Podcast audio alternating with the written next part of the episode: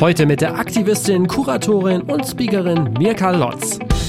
Ich finde das halt vor allem witzig. Wir machen ja in Deutschland viel, was sich Fehlbedarfsfinanzierung ähm, für nicht kommerzielle oder für, also in irgendeiner Form von Fehlbedarfe äh, finanzieren soll. Aber was ist denn das für ein Fehlbedarf von weißen Cis-Männern? Also wo haben die denn einen Fehlbedarf? Die haben ja schon den ganzen Markt. Also ich verstehe eigentlich gar nicht, warum. Halt, ich habe nichts gegen weiße Cis-Männer, aber eigentlich gibt es genug Gruppen, die man fördern müsste und die vor allem momentan keine Förderung bekommen. Herzlich willkommen beim Redfield Podcast mit Alexander Schröder. Ich freue mich heute, Mirka Lotz im Retweet Podcast begrüßen zu dürfen, der in Partnerschaft mit Ticketmaster entsteht. Sie ist Veranstalterin, Projektmanagerin, Kuratorin, Netzwerkerin und engagiert sich für die Gleichberechtigung in der Musikbranche. Und wenn man über sie recherchiert, dann fallen schnell solche Begriffe wie umtriebig oder leidenschaftlich und ich freue mich sehr auf unser Gespräch. Herzlich willkommen, Mirka. Ja, hallo, ich freue mich auch. Ich hatte das ja jetzt gerade eingangs schon beschrieben. Ähm, zum Teil fiel es mir in den Vorbereitungen und in Recherchen, Recherchen ähm, gar nicht so leicht zu durchschauen, was du so alles machst und was du gemacht hast. Ähm, ich muss aber irgendwann mal irgendwas beim Titel vom Podcast dazu schreiben oder andersrum gefragt, was steht denn auf deiner Visitenkarte? Oh, ich habe ja nicht nur eine. Ah, das ist ein guter Trick. also eigentlich das, was du gerade gesagt hast. Speakerin würde ich noch und Aktivistin. Also meistens okay. sage ich Kuratorin, Speakerin, Aktivistin und das sind so die drei Sachen, die ich ja. mache. Und dann kommt es immer darauf an. Ich mache ja nur Projekte im Endeffekt. Ähm, und da halt sehr unterschiedlich ist. Zum einen eben Festivals und Events, gerne so im öffentlichen Raum oder ähm, nicht nur eben mit Bezug auf Musik, sondern auch ähm, mit bildender Kunst, mit Politik, mit Community Building. Mm, und dann natürlich wieder ähm, Workshops zum Thema Gender Equality, aber auch ganz allgemein Musikindustriewissen. Also wir haben jetzt gerade einen zum Thema Förder, Förderung gemacht, wie man einen Förderantrag schreibt. Ähm, äh, wir haben einen Leitfaden Awareness erstellt. Wir haben jetzt gerade einen ähm, Fach, äh, nicht Fachtag, der Netzwerktag Awareness war jetzt gerade und der Fachtag Awareness kommt 2022 in München. Ähm, also sehr unterschiedlich einfach, was ich mache, würde ich sagen. Ah, okay. Okay, ich sehe schon, aber dann ist in der nächsten Stunde auch sehr viel drin. Das freut mich umso mehr. Ähm, wie bei jedem Gast frage ich immer am Anfang, äh, wie ging das denn los bei dir? Ähm, wie hast du denn den Weg in die Musikbranche gefunden? Über Umwege. Ja. Also gar nicht so klassisch, sondern ähm, Sag mal so, ich habe in der Schule angefangen, so mit der SMV und habe da schon Partys organisiert, wollte eigentlich schon immer Konzerte, wusste aber nicht so recht, wie ich da anfange. Und es hat dann noch bis zum Studium gedauert und dann habe ich zufällig Leute kennengelernt, die gerade dabei waren, einen Verein zu gründen und gemeint haben, ja, dann mach doch mit. Und dann habe ich gesagt, naja, dann mache ich halt mit. Und ähm, das war jetzt vor zehn Jahren ungefähr.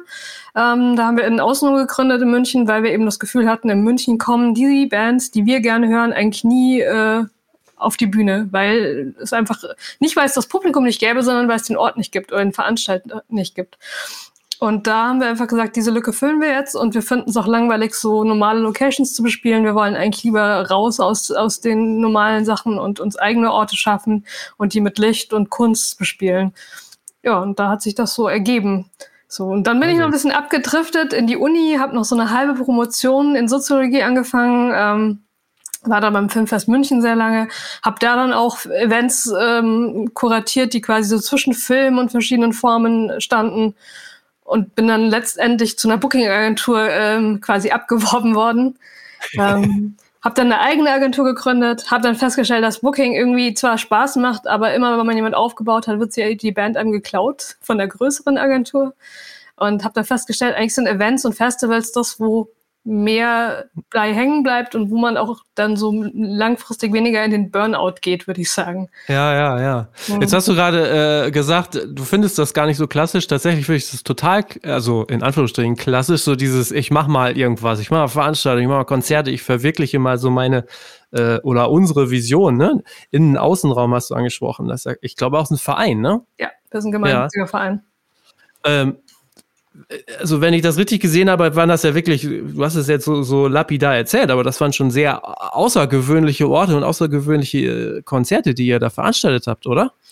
Ja, also wir haben so unser Klassiker ist das ISA-Konzert. Und das ISA-Konzert ja. ist eigentlich deswegen entstanden, weil wir damals gesagt haben, jetzt haben wir irgendwie den Verein, jetzt wollen wir irgendwas machen. Wie fangen wir denn jetzt an? Hm, jetzt ist Sommer, schön, eine Band hat angefragt, ob sie spielen kann aus England über Freunde oder nee, die haben das, glaube ich, auf Facebook gepostet und wir so, ja, machen wir das doch. Und wo machen wir das? Naja, wir haben ja keinen Ort. Okay, wir setzen uns an die Isar unter einem Baum, wir schmücken den, wir machen da Lichter dran. Ähm, haben wir noch in München, ne? Also ja, das ist alles genau, das war in München. in München. Und dann ja. haben wir so überlegt, so ja, okay, ähm, holen wir noch eine Münchner Band dazu und die haben, also ich glaube, die haben gedacht, da kommen dann fünf Leute und setzen sich so unterm Baum zusammen und ähm, dann hat es auch noch geregnet. Aber dann waren 150 Leute bei unserem ersten Konzert und seitdem ist das mit, sagen wir, zwei bis drei Tagen Vorankündigung bis zu 500 Leute. Zwei bis drei äh, Tage Vorankündigung? Und zwar teilweise haben wir noch nicht mal die Bands angekündigt. Also wir nee. ähm, teilweise haben wir einfach nur, weil wir zum Beispiel Bands hatten, die größer waren oder die schon irgendwo fest gespielt haben und die aber auch bei uns spielen wollten. Und dann haben wir einfach gesagt, ist egal, wir, wir kündigen den Namen erst gar nicht an, sondern ähm, sagen einfach den Termin an und dann kommen die Leute trotzdem. Das ist ja irre. Also so ein äh, Standing habt ihr dann quasi, quasi, weil die Leute auch vor allen Dingen wegen der Atmosphäre dann wahrscheinlich kommen, ne? Ja, definitiv. Ja. Also auch die Bands natürlich. Ähm, und das ja. bei der ISA-Sache ist natürlich auch nochmal äh, besonders, weil nicht nur so dieses äh, Deko-Konzept so ganz jedes Mal anders ist, sondern auch, weil die Bands unversteckt spielen. Das heißt, auch die Stimme, nichts wird verstärkt, das ist ganz intim und macht nochmal eine ganz andere Atmosphäre so irgendwie aus. Und da kommen dann ein paar hundert Leute? Ja. Und verstärken. Das ist krass. Okay. es ist sehr still dann, ne? Es ist sehr still, ja. Doch, also es ist erstaunlich, wie gut es funktioniert. Es gibt natürlich Bands, die funktionieren ein bisschen besser. Ähm, wir hatten zum Beispiel die Moonband mal. Das ist natürlich, die sind relativ laut oder aus äh, Kanada. Ah, wie hießen sie? Äh, wir hatten so viele kanadische ja. Bands, waren alles. hm. Ja. Okay. Fällt mir nachher vielleicht wieder ein. Aber also es gibt quasi so ein bisschen lautere Band. Impala Ray hatten wir zum Beispiel. Die waren natürlich für so ein Setting super, weil die einfach so Bam machen, dass du einfach auch ohne Verstärkung die noch viel zu weit wahrscheinlich sogar hörst. okay, ja, abgefahren. Aber das zieht sich, glaube ich, so durch äh, bei dir, bei euch, dass ihr quasi auch wirklich immer sehr ungewöhnliche Locations findet oder auch sehr ungewöhnliche Events daraus dann am Ende macht, stelle ich mir natürlich auch immer die Frage, was sind denn eigentlich so die größten Schwierigkeiten, wenn man das macht? Die Location zu finden, die Idee überhaupt zu haben oder am Ende dann irgendwie so die Umsetzung vor Ort? Das ist unterschiedlich. Ähm, teilweise Tatsache, den Ort zu finden. Mittlerweile weiß ich aber auch, wie einfach es ist, eigentlich Orte zu genehmigen zu lassen. Am Anfang haben wir das nicht so genehmigt, muss man ja auch sagen. Ähm, hm. Wir haben jetzt zum Beispiel im Sommer ein Festival gemacht, was für Musik vorgefördert wurde und ähm, da wollten wir eben eine, eigentlich wollten wir erstmal eine Parade machen durch den Olympiapark in München, ähm, haben uns dann aber wegen Corona dagegen entschieden, haben gesagt, wir machen drei stationäre Orte und einer davon war aber zum Beispiel der Olympiasee auf Tretbooten. Und ich hatte gedacht, dass die uns das niemals genehmigen. Und ähm, ja. das Lustige war eigentlich daran, dass das größte Problem für die nur war, dass die nicht wussten, wem der Olympiapark gehört. Und dann sagte uns das Kreisverwaltungsreferat, ja, fragen Sie doch mal bei, äh, dem, bei der Olympiapark GmbH nach. Und die Olympiapark GmbH sagte, nee, nee, das gehört der Landeshauptstadt München. also, okay. mhm. Also wir gehen jetzt mal davon aus, dass wir einfach das okay von den beiden potenziellen EigentümerInnen haben und machen jetzt ja. mal, ne? Und das ist ja super. Ja, also das ist so Wahnsinn. Ja, es ist äh, manchmal wie bei Asterix und Obelix. ja, das, das, äh, kann ich mir gut vorstellen. Ähm, okay, du hast das jetzt gerade so abgerissen, was du noch weiter gemacht hast, und wenn ich das richtig sehe, äh, Innen- Außenraum gibt es ja quasi auch, ich glaube, seit 2010 immer noch. Ne? Das mhm. findet weiterhin statt, sofern es äh, stattfinden darf, auch ne? in der aktuellen Zeit. Äh, du hast es gerade gesagt, du hast im Grunde genommen eine, eine Agentur gegründet, die war zuerst äh, gedacht als Booking-Agentur. Mhm. Ähm, du hast doch schon die ersten Gründe so geschildert. Wie kam dann für dich, also, also du machst es, glaube ich, mit jemandem anders noch zusammen, ähm, so die Idee, naja, also mit dem Booking, lass uns das doch lieber ein bisschen wandeln. Also wie, was waren so die Gründe für den Wandel? Mhm. Also Florian hat noch länger Booking gemacht als ich Tatsache. Ähm, ich habe dann irgendwann aufgehört, weil es so frustrierend war. Wie gesagt, man hat einfach diesen Aufbau gemacht von einer Band, die keiner kannte, hat halt drei, vier Wochen Touren durchgemacht und ähm, dann waren die auf einem Punkt, wo sie dann einem quasi weggefischt wurden. Ähm, und das, das ist einfach sehr frustrierend und vor allem, man hat dann auch einfach nie den Punkt, wo man dann das Geld wieder, also die Zeit wieder reinholt, das Investment. Im Endeffekt, ja. das siehst du ja jetzt auch gerade, dass alle Leute ins Management abwandern. Weil Management, wenn du genug Kontakte hast, dann ist das deutlich einfach verdientes Geld als äh, Booking. Ne? Weil ja. Booking ist immer gefährlich, dass du abgegriffen wirst. Management ist nicht so heikel, weil da gibt es nicht so viele Leute, die das machen. Ja, ja.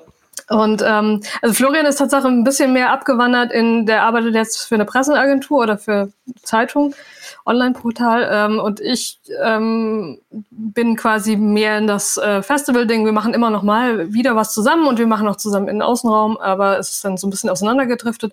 Und dann kam noch unsere zweite Agentur dazu, die ich wieder mit anderen Leuten gegründet habe.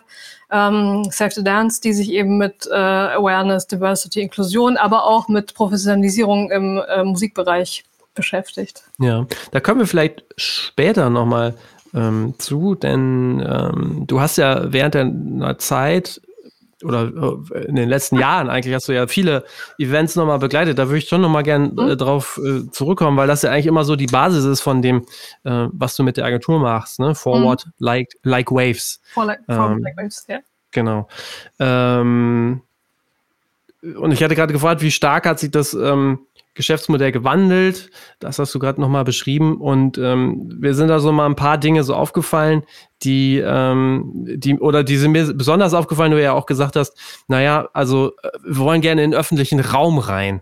Ne? Mhm. Gerade in München, du hast auch viel gemacht für den öffentlichen Raum. Es geht um Aufwertung, es geht um Wiederbelebung. Warum ist dir das so wichtig?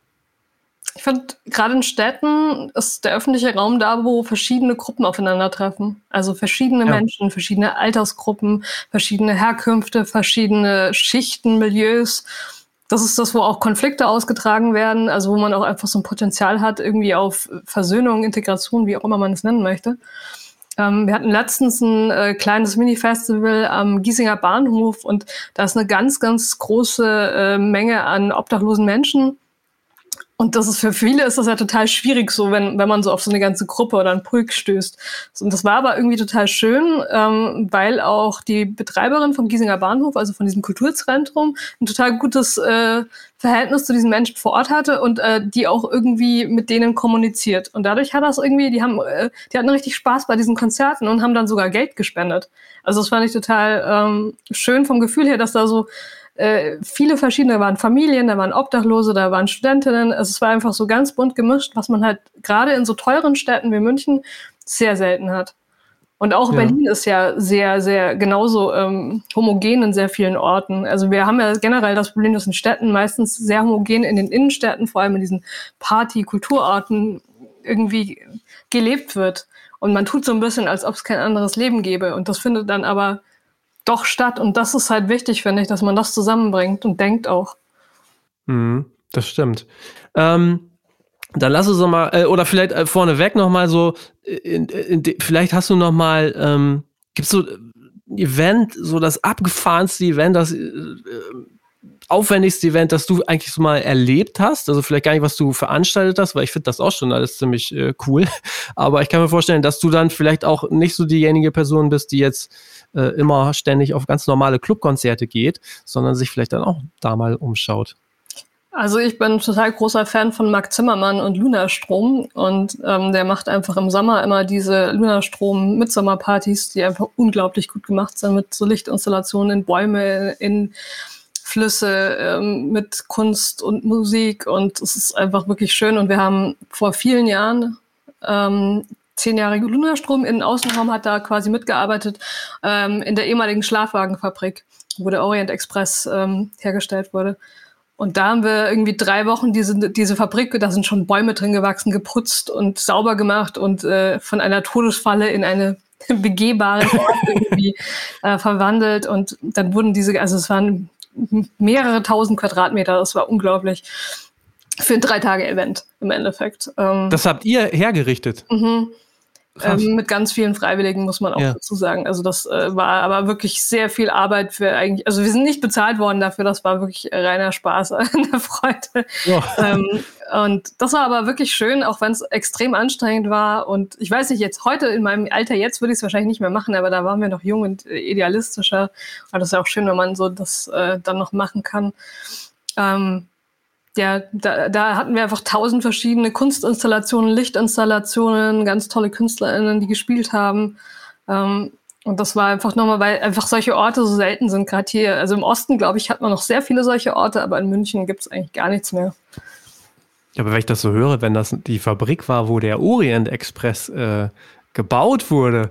Da muss ja eigentlich jeder äh, Marketingverantwortliche aus München irgendwie sofort, äh, sofort ganz hibbelig werden.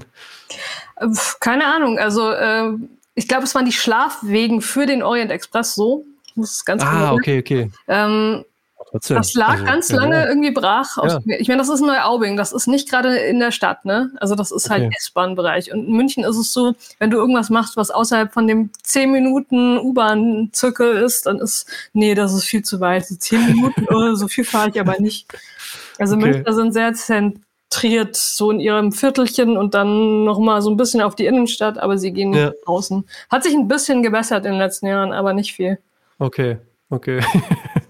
Das ist eigentlich schon fast, äh, fast eine äh, äh, Überleitung zu dem, womit du dich äh, alltäglich auch fast schon beschäftigst. Ähm, so, du hast dann mal 2017 ein Showcase-Festival ähm, und eine Konferenz gemacht, die sich ja sehr stark mit diesen Themen beschäftigt, die du so auf deiner Agenda hast. We Make Waves. Mhm. Ähm, wenn ich das richtig verstanden habe, ein Programm, das sich ähm, vor allen Dingen errichtet an Frauen sowie trans sowie nicht-binäre Menschen. Wenn ich das richtig gesehen habe, das erste auch so überhaupt in dieser Form international. Ähm, was war für dich der Auslöser, das zu veranstalten, das anzuschieben? Hm, ich glaube, das sind einfach so die Erfahrungen, die man macht in der Musikindustrie, wenn man nicht cis-männlich ist. Und am Anfang fängt, fällt einem das vielleicht gar nicht so auf. Also mir ist sehr lange nichts aufgefallen. Ähm, und dann doch immer wieder. Also es gibt so Klassiker. Zum Beispiel, wenn ich als Speakerin auf eine Konferenz gehe, wird mir öfters mal gesagt, dass ich hier nicht reingehen darf, weil das hier für Speaker ist. Das war besonders lustig oh, an der Konferenz, ja. wo ich auf vier verschiedenen Panels war. Also es war so, und das werden Männer nicht gefragt. Oder dass wir alle, alle, die wir als Frauen gelesen wurden, haben das normale Band bekommen und alle Männer, egal ob sie gesprochen haben oder nicht, haben das Priority Access Band gekriegt. Das passiert auch ganz oft. Also ganz so diese Stereotypen Vornamen und das Behandeln von Menschen aufgrund von diesen, ähm, das passiert ganz schnell. Oder dass man halt auch ne, mit Sexismus, sexualisierter Gewalt und so weiter zu tun hat. Und das waren so Frustrationen und ich habe ganz lange mit vielen verschiedenen Leuten darüber geredet und das hat wirklich so ein paar Jahre gedauert, bis ich Leute gefunden hatte, die irgendwie das auch machen wollte. Und ähm, da war ich total glücklich, weil ich mit Melissa Perales ähm, zusammengekommen bin und ähm, da haben wir quasi diesen ersten Schritt getan mit We Make Waves, um irgendwie zu gucken, wie können wir voneinander lernen, wie können wir herausfinden, wie wir nicht immer wieder dieselben Fehler machen und wie können wir so Best Practices sammeln und äh, Wissen austauschen und uns irgendwie noch mehr zusammenbringen, würde ich sagen. Mhm. Wie ähm, war so das Fazit äh, des ähm, Festivals? Wie würdest du das beurteilen? Ähm, also per se inhaltlich war es super. Also da kann man nichts sagen. Aber es war schon ein ganz schön krasses Festival und ähm, wir haben auch einfach viele ja. Fehler gemacht, ähm, wo man halt, ne, man lernt halt manchmal nur mit Schmerz. Das ist halt auch so ein Teil der Musikindustrie. Okay. Ähm, äh, ja. Ja.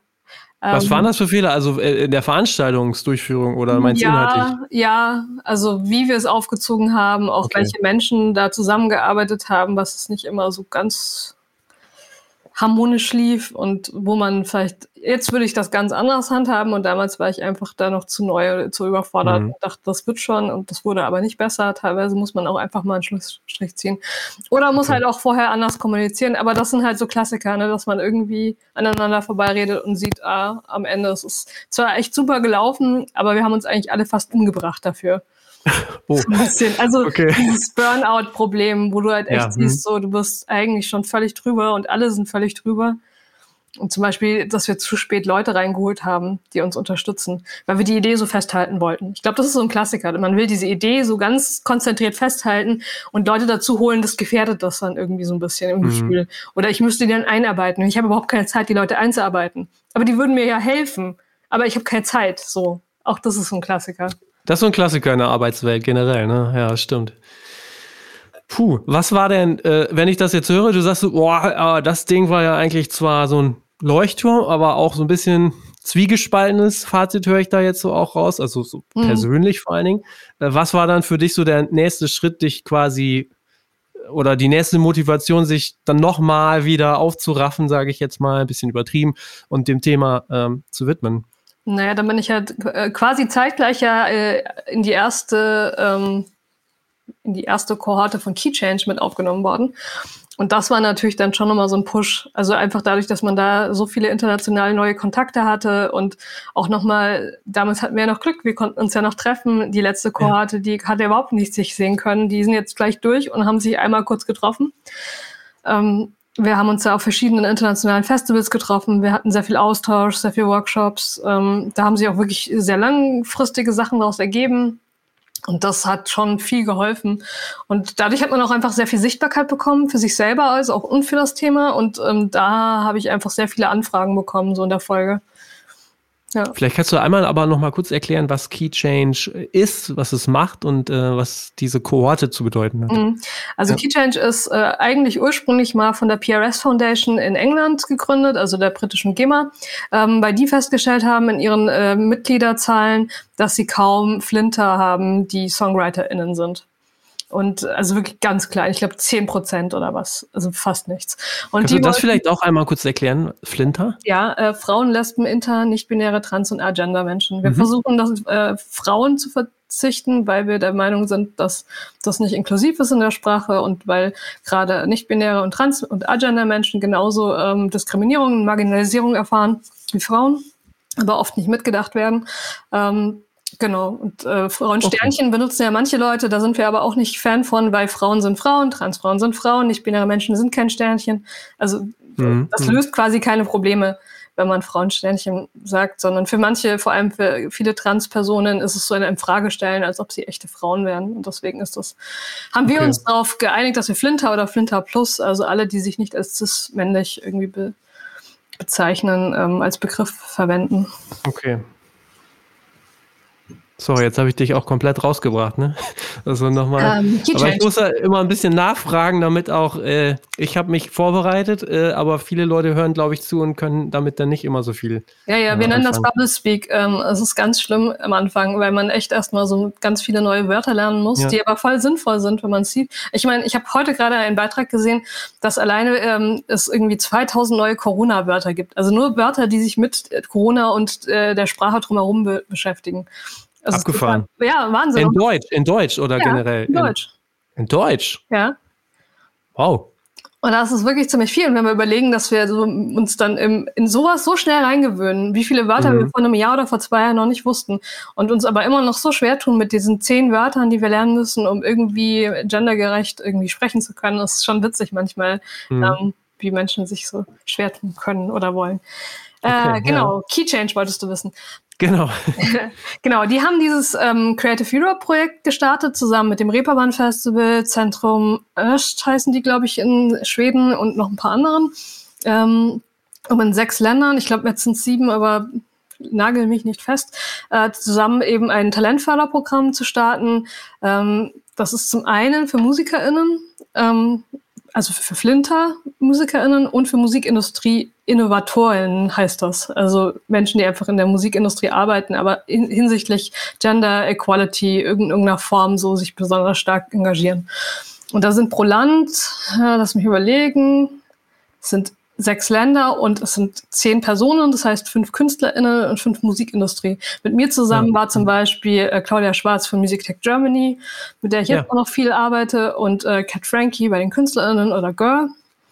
Ähm, genau, und äh, dann ist es halt in Estland noch, ähm, ich glaube, Estland, Spanien, und noch drei Länder, die ich gerade nicht äh, im ja. Kopf habe. Aber also es sind sechs Länder auf jeden Fall. Und mittlerweile ist, glaube ich, Kanada noch neu dazugekommen und es ist, äh, sind jetzt 72. Also es hat sich ein bisschen verändert. Und gleichzeitig, ähm, also diese, diese Leute, die da ausgewählt sind für dieses Programm, ähm, kriegen zwei Jahre lang Unterstützung, Workshops, werden eingeladen zu Talks, Konferenzen, können als Künstlerin auf Showcase-Festivals international spielen, ähm, kann äh, Coachings bekommen, teilweise auch so kleine Mikro-Unterstützungen, also dass man Projekte realisieren kann. Hm, also verschiedene Sachen, die man damit irgendwie, um, um so ein bisschen in die Richtung mehr Gender Equality in der Musikindustrie zu arbeiten.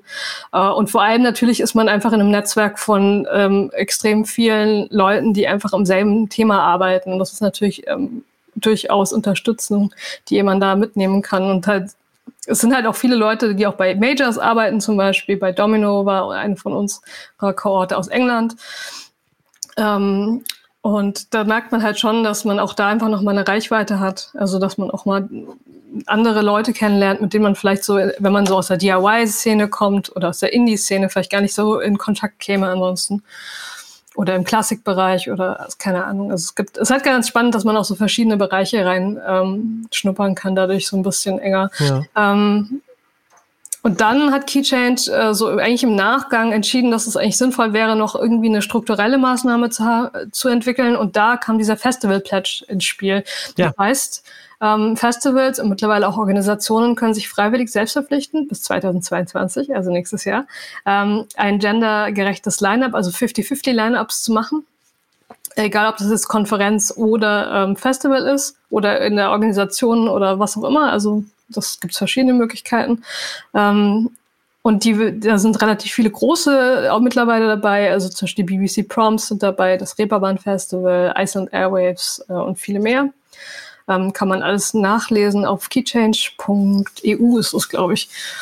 Mhm, und also jeder, der da möchte, kann auch quasi diesem Keychange Pledge beitreten, egal wie groß oder klein die Organisation ist. Also auch ja. das kleinste Festival aus Niederbayern könnte zum Beispiel, wenn die wollten, ähm, ein Teil von dem Key Change Pledge werden.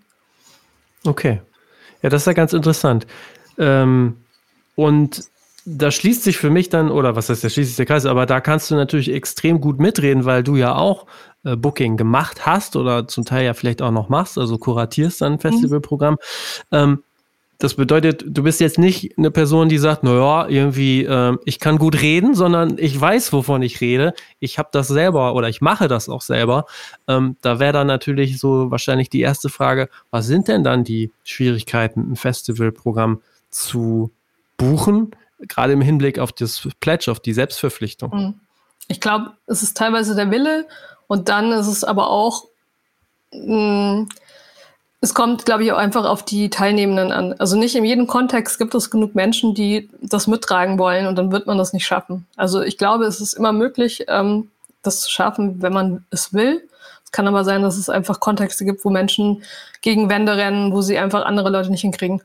Ähm, Rock am Ring hat ja jetzt wieder heute, glaube ich, neue Leute ähm, bestätigt und da habe ich, glaube ich, eine, eine Frau gesehen. Also ich habe es mir nicht ganz genau angeschaut. Ich bin mir sicher, andere machen das gerade, aber da hat sich, mhm. glaube ich, in der, ähm, in der Quote nichts, nichts verändert oder nicht, nicht grundlegend verändert. Und ja. wenn man dann aber auch sieht, dass da halt Bands spielen, die angeblich äh, Feminismus unterstützen oder dafür sprechen und dann aber solche Festivals spielen, dann weiß nicht. Ähm, ist halt auch Lippenbekenntnis ein Problem, denke ich.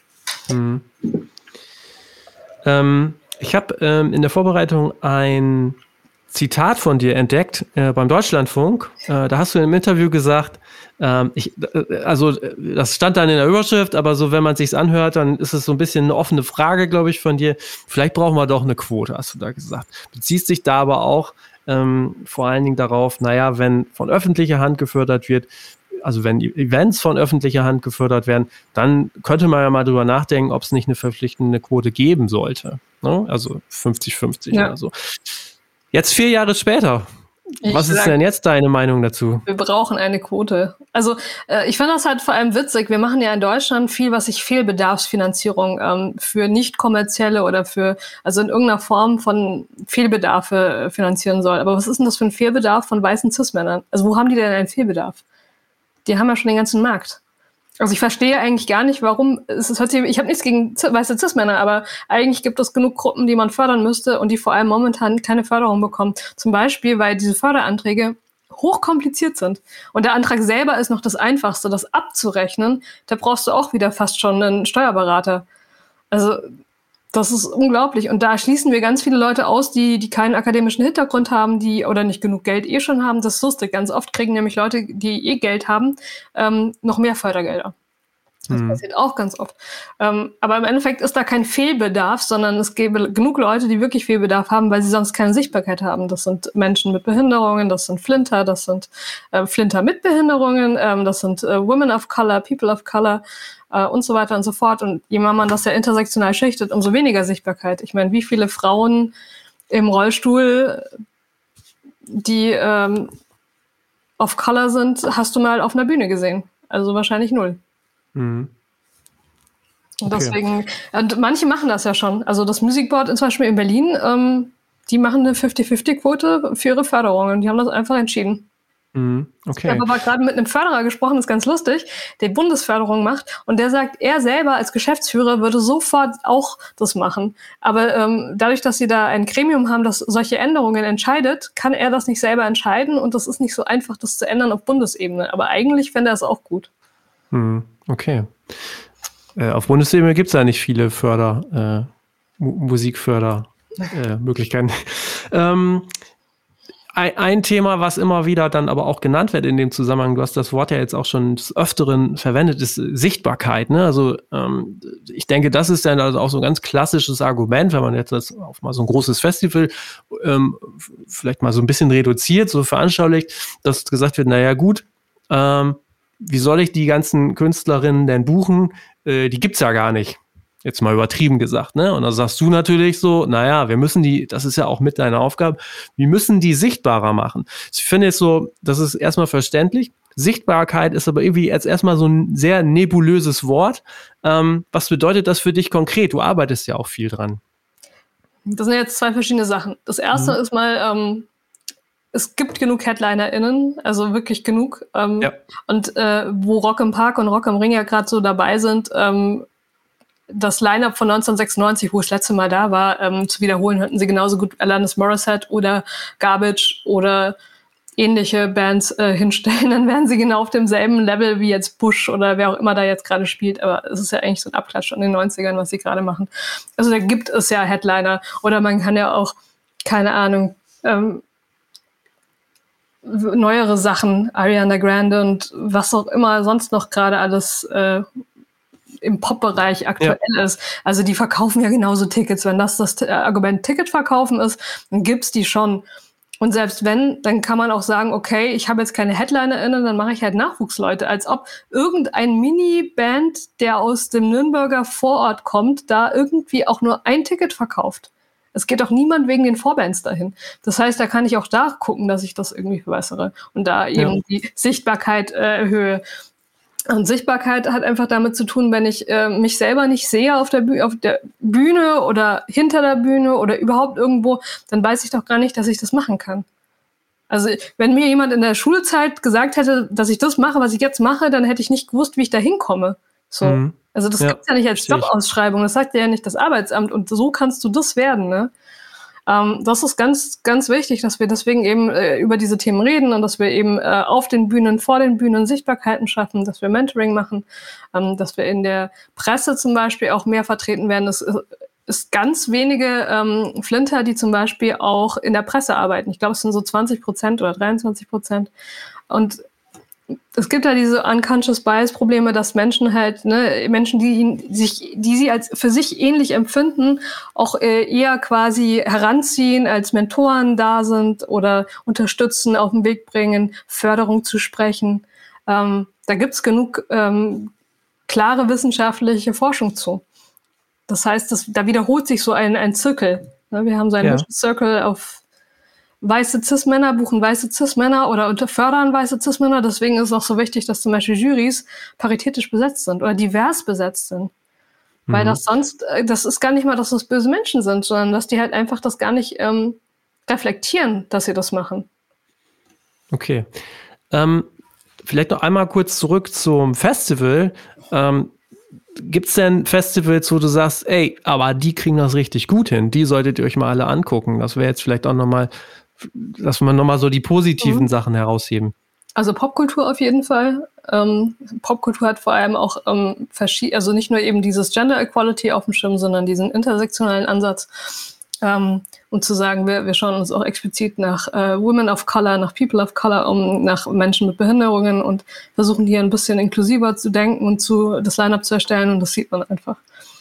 Und das macht wirklich unglaublich viel aus, finde ich. Aber ja. haben natürlich auch extrem viel Geld, das muss man dazu sagen. ähm, Pop ist auf jeden Fall auch von Anfang an dabei und versucht das sehr stark äh, mitzutragen. Ähm, es gibt auf jeden Fall Festivals, die das machen und die das auch schon lange machen. Ähm, und ich glaube, dass wenn man das möchte, ähm, gerade mit so einem großen Festival, was eh Tickets verkauft, egal was man denen hinsetzt. Also Da brauchst du zwei Headliner bei Rock im Ring und dann äh, sind die doch eh fast schon ausverkauft quasi, weil der Rest geht für die Partien. Mhm. Also okay. ich, ich glaube, dass das äh, alles machbar wäre und ähm, dass es definitiv gute Beispiele gibt und ähm, wenn man sich anschaut, wer jetzt zum Beispiel auf der Keychange-Seite ist, auf dem Pledge, äh, dann kann man sich ja auch die guten Festivals darüber finden, sage ja, ich jetzt mal. Stimmt, ja, okay.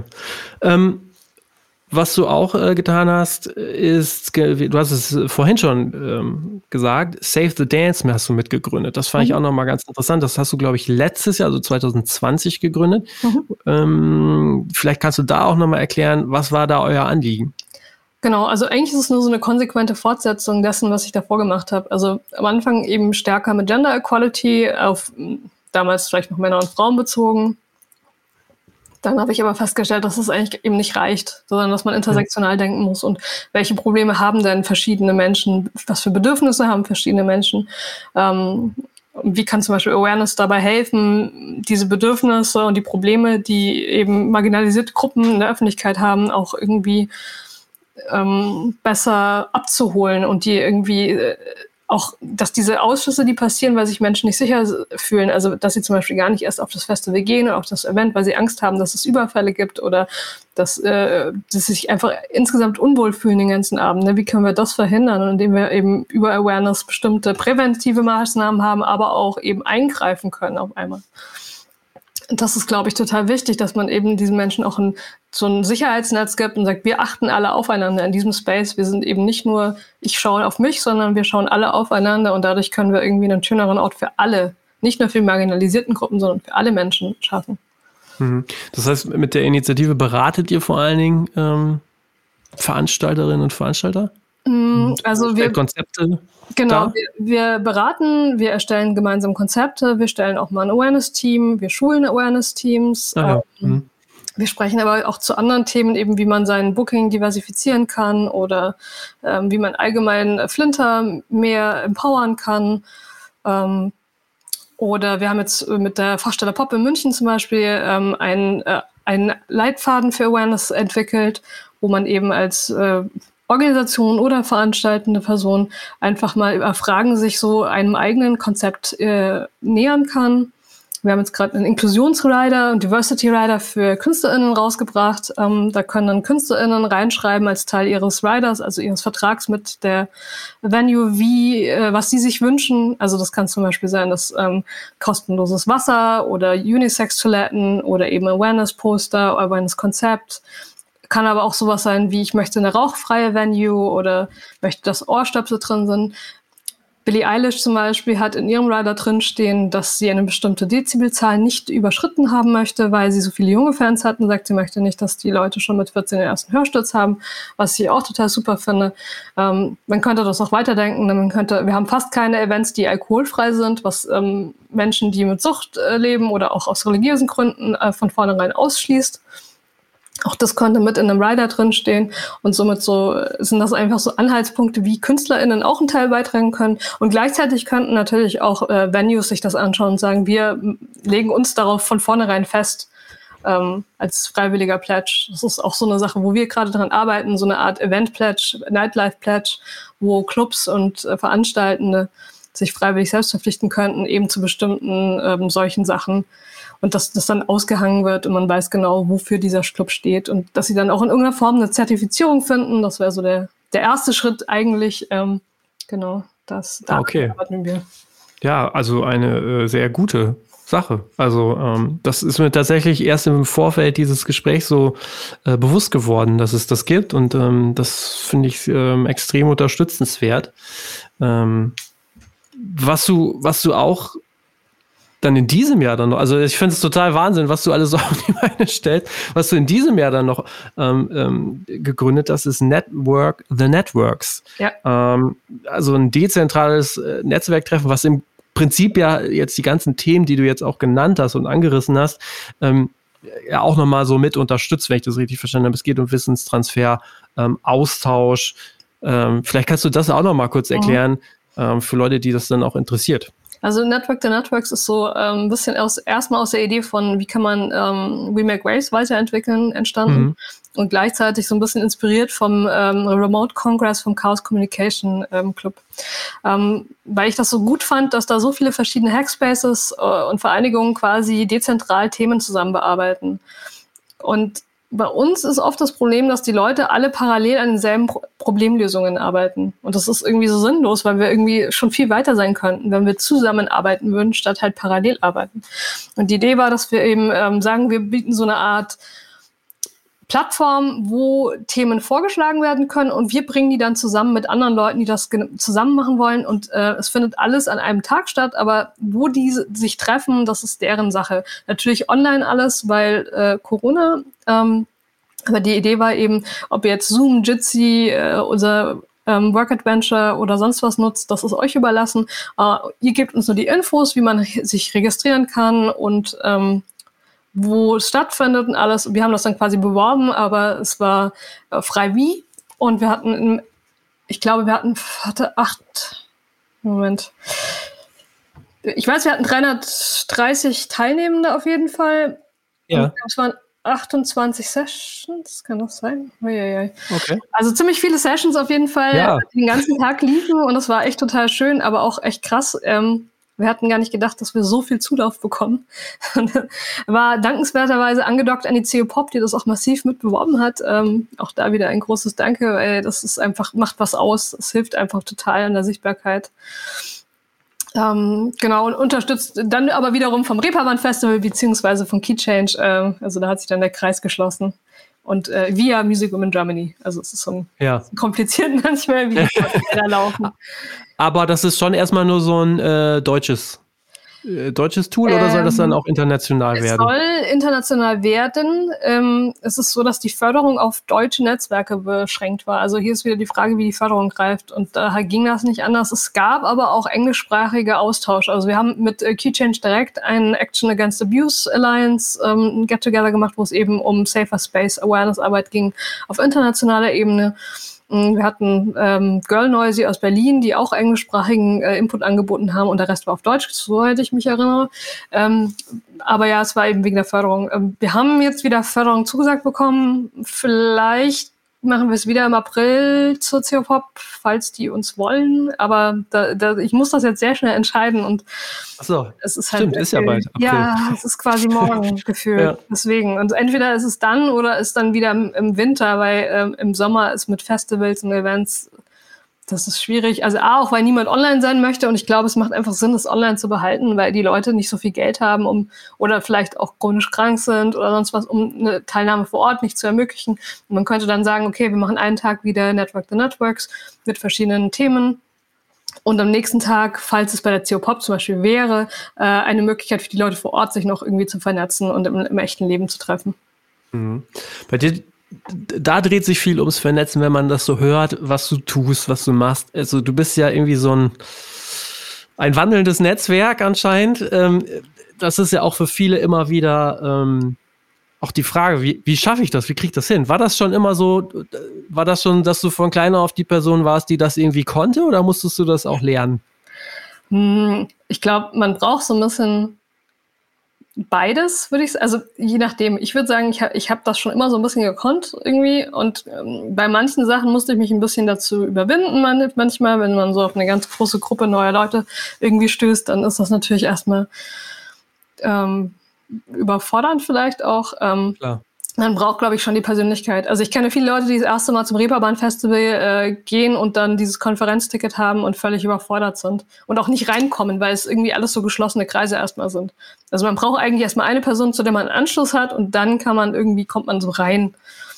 Und dann kann man sich das so nach und nach erarbeiten. Äh, und ich glaube, das Wichtige ist daran, dass man Spaß hat. Wenn es einem keinen Spaß macht, dann bringt das auf die Art und Weise nichts. Es gibt da immer viele verschiedene Möglichkeiten voranzukommen. Hm. Spaß ist ja eigentlich auch nochmal ein ganz gutes Thema, weil auch da, ich frage mich immer so, ähm, du machst so viel, du hast so viele Engagements, du bist so aktiv. Ähm, es geht ja gar nicht ohne Spaß so. Was ist so diese Motivation für dich, jeden Tag aufs Neue das Thema anzugehen? Weil ich kann mir auch vorstellen, das muss ja zum Teil auch frustrierend sein. Ja, also es ist schon mal frustrierend, aber ich weiß nicht, ich habe immer so, also ich, ich stelle mir immer so, ich bin irgendwie dickköpfig, würde ich sagen. Ich bin determiniert und mache das dann. Entweder mit Wut oder mit Determination. Das ist dann eins von beiden oder beides. Äh, und dann läuft okay. das schon weiter. Also das, da, ich hatte jetzt nie das Gefühl, ich will jetzt aufhören. Vielleicht kommt das irgendwann. Vielleicht will ich auch irgendwann nicht mehr nur Projekte machen, sondern irgendwo festarbeiten. Ich kann es mir gerade überhaupt nicht vorstellen, für andere Menschen zu arbeiten, also so dauerhaft, die nicht projektbezogen sind. Ähm, mhm. Aber wer weiß, ich meine, das kann sich natürlich ändern. Aber bislang finde ich immer, solange irgendwie das so Sachen gibt, wo ich noch was beitragen kann, möchte ich das versuchen. Solange ich noch Energie habe, würde ich es auf jeden Fall weitermachen. Mhm, okay. Äh, jetzt ja eh eine besondere Zeit. Ich hatte gelesen, du warst vor Corona extrem viel unterwegs. Ne? Ja. Ähm, was bedeutet das denn jetzt für dich, so viel zu Hause zu sein? Ja, also im ersten Jahr war ich ziemlich viel zu Hause, ähm, viel zu viel. Das war ziemlich deprimierend. Also das war auch echt nicht schön erstmal. So, also auch weil es damals ja noch überhaupt keinerlei äh, Plan gab, wann öffnen wir wieder oder öffnen wir je wieder so, wie es vorher war. Also wissen wir jetzt noch nicht, aber damals fand ich es noch viel schlimmer. Ähm, und irgendwie haben wir uns dann aber eben umorientiert und haben erstmal gesagt, okay, wir fokussieren uns jetzt eben auf, ähm, auf diese Workshop-Sachen, auf die Awareness-Arbeit, ähm, weil wir da sehr viel auch online machen können. Ähm, dann habe ich damals auch noch bei der Uni ähm, denen geholfen, bei dem Soziologie-Institut auf Online-Lehre umzustellen. Das war dann irgendwie ganz gut, weil ich dann schon so drinne war irgendwie. Ähm, und dann hat sich es eigentlich wieder ergeben, dass doch wieder mehr unterwegs war, als ich dachte. Also ich war jetzt gerade eben in Berlin bei dem ähm, Netzwerktag und äh, wir haben in Hamburg einen Lehrauftrag an der Hafen City Universität, auch zum Thema Diversity und Awareness. Ähm, waren wir da Tatsache in Präsenz. Ähm, also es ist gerade wieder mehr in, in Bewegung, würde ich sagen. Und jetzt waren wir sogar in, in Tschechien eingeladen bei Novel Prag bei, dem, äh, bei der Konferenz. Also es ist natürlich nowhere near, was früher war. Ne? Also bevor Lockdown war ich noch in Kanada und äh, in Slowenien und das ist halt ganz anders. Und jetzt ist halt mehr so Deutschland, aber man freut sich wenn man irgendwie Richtig. aus der eigenen Stadt rauskommt. Also ich habe mich so ein bisschen daran gewöhnt und ich finde es jetzt dadurch, dass jetzt wieder auch so äh, viel passiert, also eigentlich habe ich jetzt mehr Anfragen, als ich machen kann und wir expandieren eigentlich auch weiter und suchen weiter Leute und das ist eigentlich super und wir arbeiten ja auch eng mit der Stadt München zusammen und ähm, da ergeben sich gerade sehr viele Sachen, ähm, die einfach mich total positiv stimmen und mhm. ähm, insofern meinen Pflanzen hat's gut getan, mir am Anfang nicht so, aber ich habe mich irgendwie, also ich habe viele Sachen gelernt, die ich sonst nicht gelernt hätte oder die ich so nicht gemacht hätte, wenn Lockdown nicht gewesen wäre oder Corona nicht gewesen wäre. Und zum Beispiel Network the Networks hätte es so nicht gegeben, weil wir einfach nie alle online auf Zoom rumgehangen wären. Das ist einfach. Ja. Mhm. Stimmt und natürlich. Ich glaube, dass das schon auch so einen inklusiven Faktor hat, dass man eben Menschen mit Behinderungen, äh, Menschen mit chronischen Erkrankungen äh, mehr mit reinholt, die jetzt auch äh, mehr partizipieren können an Kultur, an Diskussionen auch Menschen, die kein, kein Geld haben oder kaum Geld haben, an sowas teilnehmen können. Also das ist, äh, auch wenn wir uns alle immer noch sehr gerne im echten Leben treffen, es ist einfach, glaube ich, auch inklusiv, wenn wir das weitermachen würden. Und es muss ja nicht alles online bleiben, aber dass man ab und an so ein Netzwerktreffen online macht, das finde ich echt total gut. Oder ein Konzert, auch live streamt. Ähm, solche Sachen sind eigentlich super, wenn das bleiben würde.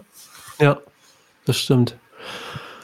Wow, da war jetzt echt äh, eine Menge drin. Ähm, eine Sache muss ich natürlich noch fragen, weil ich kann es mir nicht vorstellen, wenn man in deine Schublade guckt, da liegen doch bestimmt noch äh, eine Handvoll äh, Ideen drin rum. Was kann man von dir noch so in den letzten, äh, in den nächsten zwei, drei Jahren erwarten?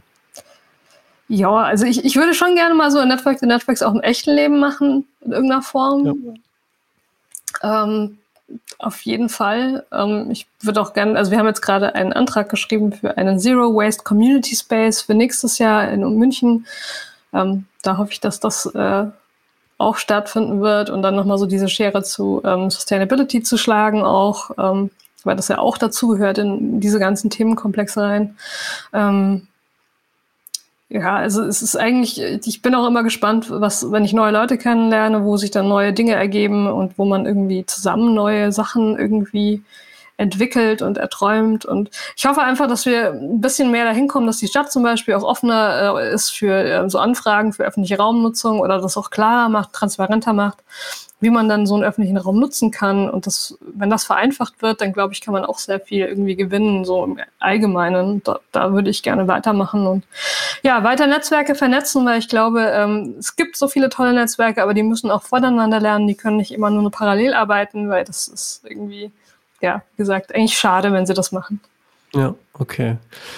Vielen, vielen Dank für deine Zeit, also für den vielen Input, den du hier geliefert hast. Ähm, ich wünsche dir weiterhin alles Gute und dass du wieder viel reisen kannst demnächst. ähm, genau. Ähm, ja, mach's gut. Ciao, ja. ciao. Vielen Dank. Das war der Redfield Podcast 96 und Weihnachten steht vor der Tür. Diesem Jahr ist ja der Plan, auch über die Feiertage hindurch ähm, Folgen zu machen und diese zu veröffentlichen. Mal schauen, ob wir das auch hinbekommen und ähm, äh, ob nicht doch alle Gäste dann doch eher in den Weihnachtsferien sind. Solltet ihr daher Gäste oder auch Themenwünsche haben, dann meldet euch gerne ähm, auf all unseren Kanälen oder schreibt mir direkt zum Beispiel auf LinkedIn. Zum Ende hin, wie immer, ein Dankeschön an unsere Podcast-Partner Ticketmaster und Antelope Audio. Habt noch ein paar schöne Tage. Bis zum nächsten Mal. Ciao.